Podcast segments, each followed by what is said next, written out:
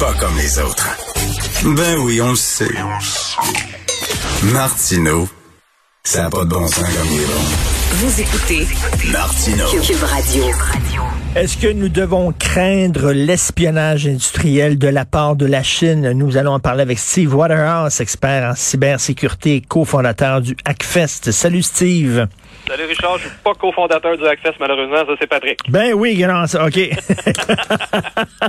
OK, Steve, euh, bien sûr, on va se lancer dans la 5G. Ça va être un énorme chantier, beaucoup, beaucoup d'argent.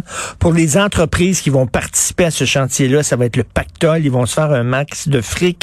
Et là, il y a des pays qui ont dit, ben nous autres, euh, je m'excuse, mais on ne fera pas affaire avec la Chine. On interdit à Huawei euh, de s'impliquer là-dedans, mais pas le Canada. On n'a rien dit encore jusqu'à maintenant. Et voilà, puis c'est un chantier, euh, Richard, qui ça fait quand même quelques années que c'est en cours.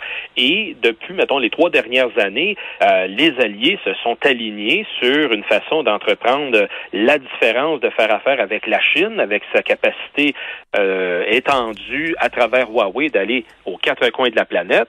Et le Canada demeure à ce jour une des rares euh, sociétés, euh, je ne peux pas dire de gouvernance, qui n'a pas statué clairement, tout comme l'Autriche, pardon, euh, à ce jour, qui n'ont pas vraiment dit non ou oui.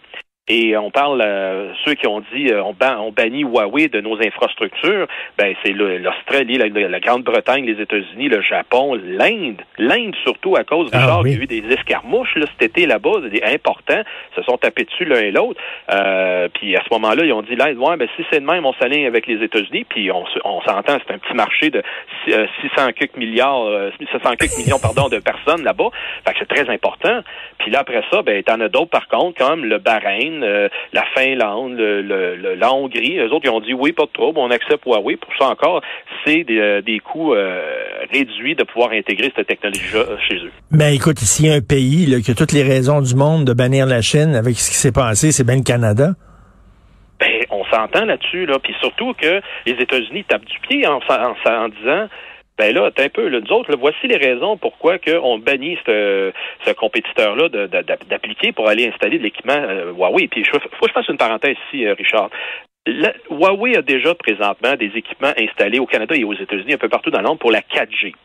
Et la différence entre la 4G et la 5G, le danger réside parce que le 5G, la façon qu'il va fonctionner, c'est que tous les appareils sont unifiés ensemble pour travailler. Donc, autant l'antenne qui transmet le signal vers nos téléphones que l'acheminement des données, etc., permettra aux fabricants d'avoir pleine visibilité là-dessus. Il y a eu des cas en Europe, dont entre autres aux Pays-Bas récemment, comme quoi que l'équipement Huawei a été perçu qui faisait de l'écoute électronique et envoyait l'information de retour en Chine. Donc, c'est plus de la science-fiction. OK, mais c'est pas c'est pas du complotisme ça, c'est pas de la conspiration, c'est-à-dire que si euh, j'ai un téléphone qui utilise la technologie Huawei, je pourrais éventuellement être espionné? Ben oui, autant ça, Richard. Et récemment, il y a une, une étude qui est sortie prouvant que les trois modèles de téléphone provenant de Chine, Huawei, ZTE, puis euh, Xiaomi, euh, si mon, nom- si mon- ma prononciation est bonne, fait en sorte que dans l'électronique même est programmée une capacité de pouvoir euh, euh, filtrer des, euh, des éléments de protestation et que nativement le téléphone, il pourrait le bloquer. Encore là, c'est pas de la science-fiction, ça a été prouvé techniquement. Wow. Et euh, on sait aussi qu'ils sont intéressés beaucoup par nos universités, hein, ils veulent financer certaines recherches. C'est pas parce qu'ils sont généreux, puis c'est pas par grandeur d'âme. Ils veulent profiter de nos recherches scientifiques. Ben, dès les années 90, Richard, ça a déjà été identifié, cela par maintes recherches, comme quoi la Chine avait identifié le Canada comme un lieu de pouvoir à ce moment-là s'inspirer d'aller chercher des éléments euh, de propriété intellectuelle en transport, en télécommunication et en génération de pouvoir hydroélectrique. Donc, on n'est pas pire ici au Québec là-dessus. Puis quand on parle de télécommunication, ben je peux pas faire abstraction de pas parler de Nortel, que de Ben 2000 oui. à 2009, ils sont venus siphonner toute la propriété intellectuelle, brevets de fabrication, etc. chez Nortel. Pour donner ça, les services de renseignement chinois ont donné ça à Huawei, qui sont aujourd'hui ce qui Ben, c'est écœurant parce que si c'était pas de ça, Nortel serait Huawei aujourd'hui. Ça serait une multinationale. là. Ben, il l'était. Il l'était dans le fond euh, au début. Et en- on était- c'était une sommité aussi dans la, la fibre optique, la télécommunication optique. Donc, et euh, il s'en allait dans cette direction-là qui aurait été quand même le, le dominant sur la planète. T'as raison. Mais en plus, en 2014, ben, la Chine sont venus chercher euh, au Conseil national de recherche du Canada la propriété intellectuelle, toute la recherche fondamentale sur la sécurité quantique des réseaux informatiques. Donc, la sécurité plus, plus, plus de la prochaine génération, ben c'est là eux autres qui l'ont pris puis ils l'ont commercialisé, leur donnant un avantage stratégique très important. Autrement dit, ils ont une, présentement une communication qui est inviolable. Écoute, ce qui se passe en Chine, ça ressemble à un, euh, épisode de Black Mirror.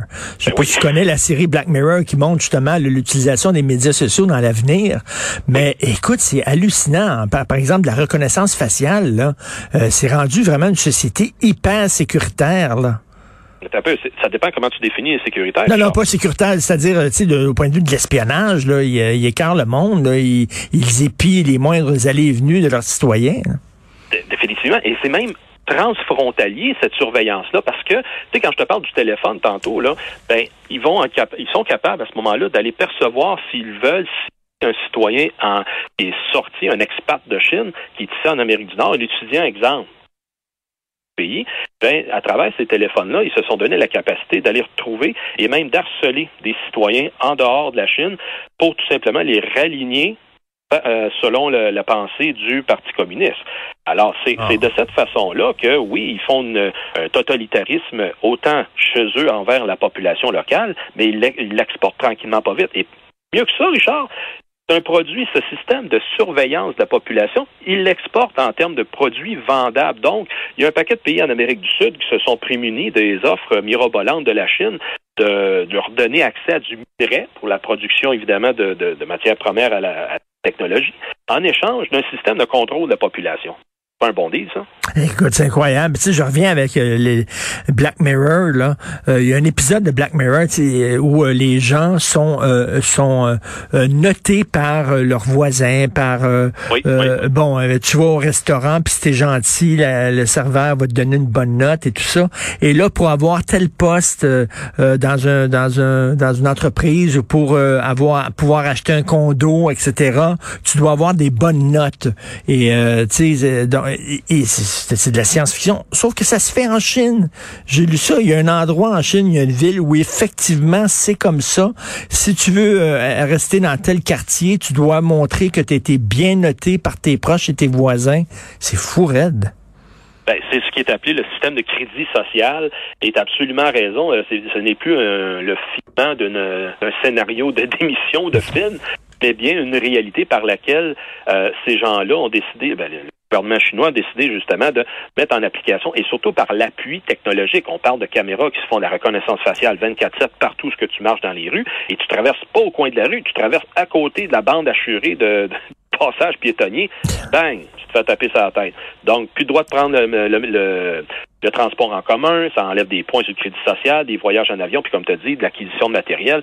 Euh, ça raligne le monde, justement. Et j'imagine, si tu veux quitter la Chine aussi, euh, je sais pas, aller en voyage et tout ça, et tu dois montrer que tu as été un bon citoyen, puis tu as respecté euh, le gouvernement chinois, sinon tu pourras pas tu as tout compris, puis euh, après ça, ça, amène un peu plus de surveillance de la part des autorités parce qu'ils savent, lui, c'est un troublemaker, on va le checker davantage.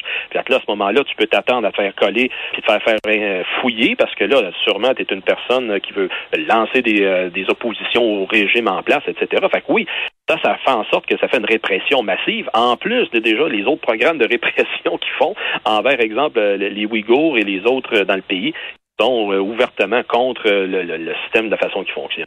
Donc, ces Waterhouse, ce n'est pas de la paranoïa de dire il faut vraiment craindre la Chine.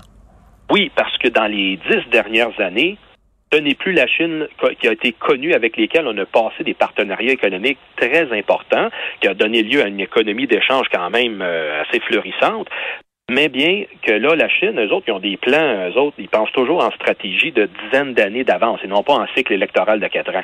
Hmm. Et de cette façon-là, ils ont amené un plan qui s'appelle euh, Made in China, fait en Chine 2025. Et le gouvernement chinois, ouvertement, a dit à sa population, allez chercher n'importe quelle propriété intellectuelle, on va vous récompenser. Donc, citoyens comme agents euh, de, spécialisés en renseignement euh, vont partout. C'est pour ça qu'il y a beaucoup, on dit beaucoup d'attaques dans les réseaux informatiques de la part de hackers chinois, de pirates chinois.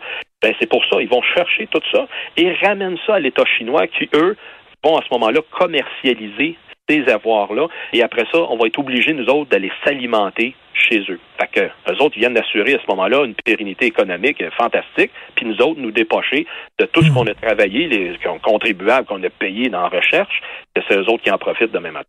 Et là, on se demande tous, hein, ça, ça fait-tu partie du deal qui a été fait? C'est-à-dire, on vous renvoie les deux Michael, mais vous nous barrez pas sur la 5G. Tout ça, est-ce que ça a été dealé dans les coulisses?